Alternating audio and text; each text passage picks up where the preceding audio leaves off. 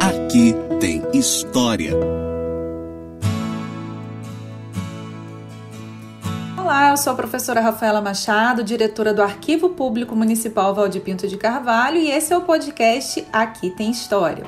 Essa semana a gente vai falar sobre o patrimônio arquitetônico campista em perspectiva, o caso do Solar dos Arizes. Afinal, quem passa pela BR-356, rodovia que liga Campos a São João da Barra, se impressiona com a imponência desse antigo solar construído às margens dessa rodovia e familiar entre muitos campistas. A gente está falando sobre o Solar dos Arizes, este mesmo que entrou para a memória local como o casarão da escravizaura. O Solar dos Arizes foi o primeiro imóvel a ser tombado em Campos pelo IFAM no ano de 1940 e foi sede de um antigo engenho de açúcar localizado originalmente nos fundos da propriedade e demolido em finais do século XIX. Em sua forma atual, foi construído em princípios do século XIX pelo comendador Cláudio do Couto e Souza, tendo tempos depois passado a pertencer à família do ilustre campista Alberto Lamego. Nos últimos anos, em 2014, foi vendido por esta mesma família a empresa do sul do Brasil ligada ao ramo imobiliário, o que gerou muita controvérsia localmente, uma vez que era vislumbrada ali a criação, através da Prefeitura Municipal, do chamado Museu do Açúcar ou ainda de um centro de cultura popular. Possuindo uma arquitetura considerada sóbria e equilibrada, o solar tem como estilo característico o colonial de inspiração neoclássica, Possui em seu interior uma belíssima capela tipicamente ornamentada com pinturas artísticas. No entanto, cabe ressaltar que o tombamento estava relacionado não somente à imponência do solar, mas também ao que havia lá dentro, ou seja, a importância do acervo. Entre elas, a pinacoteca e o mobiliário do ilustre morador Alberto Lamego. Duas ponderações são importantes sobre o Solar dos Arizes. Originalmente, aquelas terras pertenceram aos jesuítas e à vasta fazenda de Nossa Senhora da Conceição em Santo Inácio ou apenas solar do colégio, edifício que hoje abriga o Arquivo Público Municipal Valdir Pinto de Carvalho.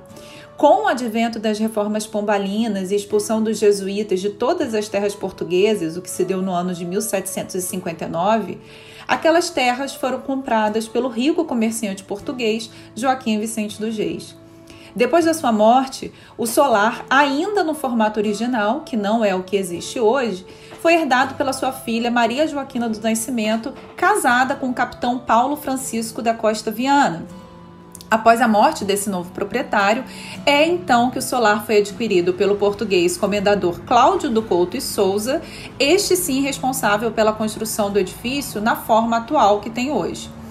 Outro ponto muito comentado acerca da história do solar relaciona-se ao fato de ter servido de inspiração para o romancista e poeta Bernardo Guimarães escrever o romance Escravizaura, bem como também ter servido de locação para algumas cenas da primeira versão da novela gravada pela Rede Globo, de mesmo nome, Escravizaura, entre os anos de 1976 e 77. História e lenda se misturam de tal forma sobre esse solar que acaba sendo ponto comum entre os campistas que lá teria vivido de fato uma escrava branca de nome Escravizaura. As lendas são tão grandes que ainda hoje é, muitos moradores afirmam que é possível escutar barulhos de correntes, gritos e cantorias no entorno da casa. Disse ainda que na primeira noite de lua cheia é possível ver passar pela estrada uma mulher arrastando correntes para se banhar no rio que passa em frente à propriedade.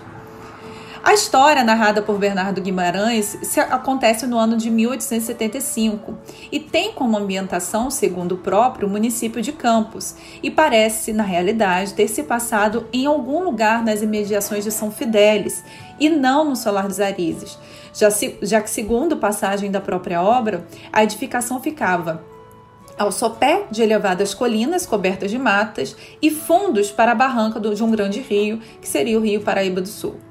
Temos que ressaltar que a obra de Bernardo Guimarães se insere também no contexto das lutas abolicionistas e de crise da escravidão.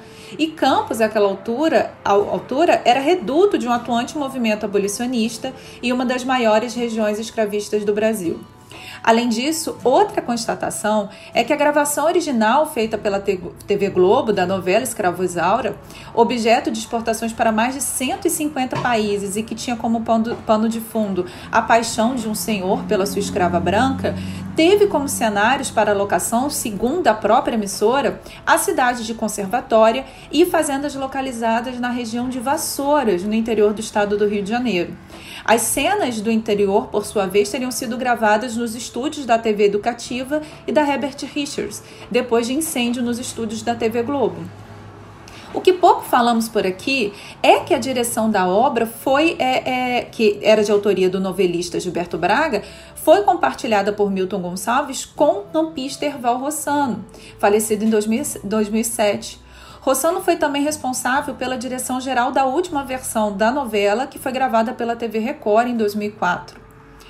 Apesar de sabermos do peso das lendas e histórias, fato é que não há provas sobre a presença do escritor Bernardo Guimarães nas Terras do Solar, nem há qualquer registro oficial da passagem destes por campo por campos.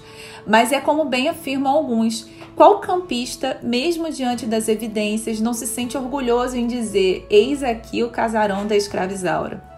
Em tempo, a Pinacoteca de Alberto Lamego encontra-se hoje no Museu Antônio Parreiras, em Niterói, e o vasto acervo documental colhido por este autor em arquivos e instituições do Brasil e da Europa foi vendido para o Instituto de Estudos Brasileiros da Universidade de São Paulo.